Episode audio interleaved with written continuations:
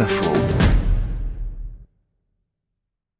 Nourriture, vêtements, objets de toutes sortes, le commerce en ligne est en train de faire exploser la logistique urbaine. Bonjour Cécile Maisonneuve. Bonjour. Ma ville demain va-t-elle résister à notre appétit de se faire tout livrer à la maison?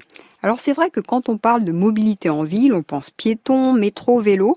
Mais il y a une autre mobilité dont on parle moins, c'est celle des biens et qui nous permettent de nous nourrir et d'alimenter les urbains que nous sommes.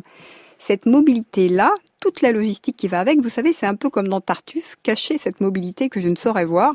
Pourtant, il est grand temps de s'en occuper. Effectivement, quand on dit logistique urbaine, on pense euh, à cette petite camionnette blanche sur la route derrière laquelle on reste bloqué 20 minutes. Et oui, la petite camionnette blanche, c'est le cauchemar des urbains. Le commerce en ligne a en effet fait exploser les livraisons individuelles. Le développement du e-commerce, ça n'est plus la livraison d'un seul magasin, c'est la livraison de tout le monde, mais séparément. Le résultat, c'est quoi? C'est un demi-milliard de colis livrés l'an dernier en France, avec une croissance annuelle à deux chiffres.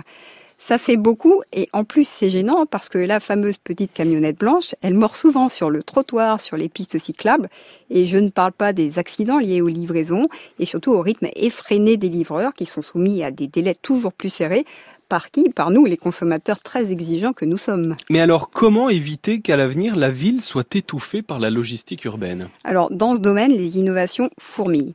Amazon, l'an dernier, a présenté son drone livreur pourquoi pas dans les villes à faible densité, mais on imagine quand même assez mal le ciel de Bordeaux de Grenoble sillonné d'engins volants en permanence.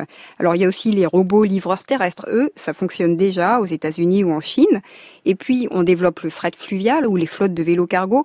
Reste qu'aucune de ces innovations ne suffira à résoudre les problèmes de logistique urbaine. Parce que le sujet, c'est le stockage des marchandises. Aujourd'hui, on met d'immenses entrepôts toujours plus loin des villes.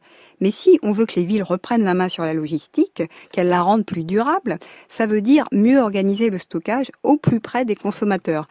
Et alors là, concilier prix du foncier dans les centres urbains et stockage de marchandises, on n'a pas encore trouvé la formule magique.